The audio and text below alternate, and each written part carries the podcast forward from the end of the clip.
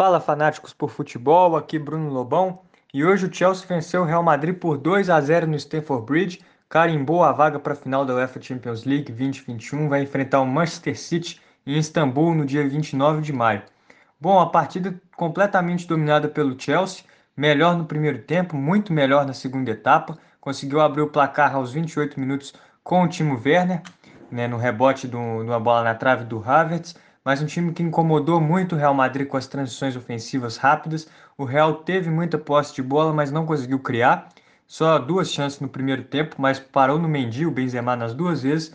E o Real Madrid acabou fazendo um jogo de muita posse de bola e pouca criatividade. O Chelsea, mesmo com apenas 32% de posse de bola, conseguiu ser muito mais eficiente nos contra-ataques, nas transições rápidas, criou muitas chances de gol, perdeu muitas chances, poderia ter feito até mais se não fosse o Courtois e as chances perdidas pelo Chelsea com o Mason Mount. O próprio Havertz mandou duas bolas na trave e uma parou na cara do gol. O Kanté também perdendo uma chance clara.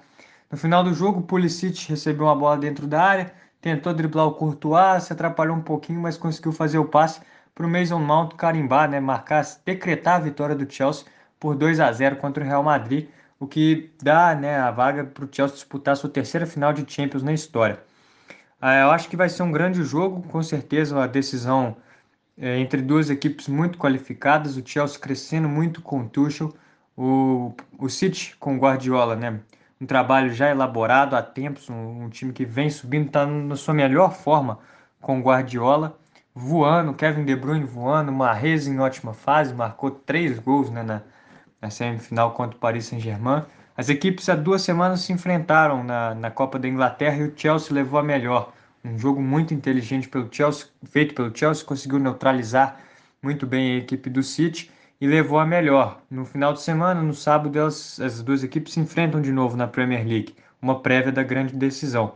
Eu acho uma final muito parelha, o City para mim mais time, conseguiu sete vitórias seguidas na Champions, é um recorde histórico, mas o Chelsea tem totais condições de ser campeão como já fez com, com o próprio Manchester City na semifinal da Copa da Inglaterra.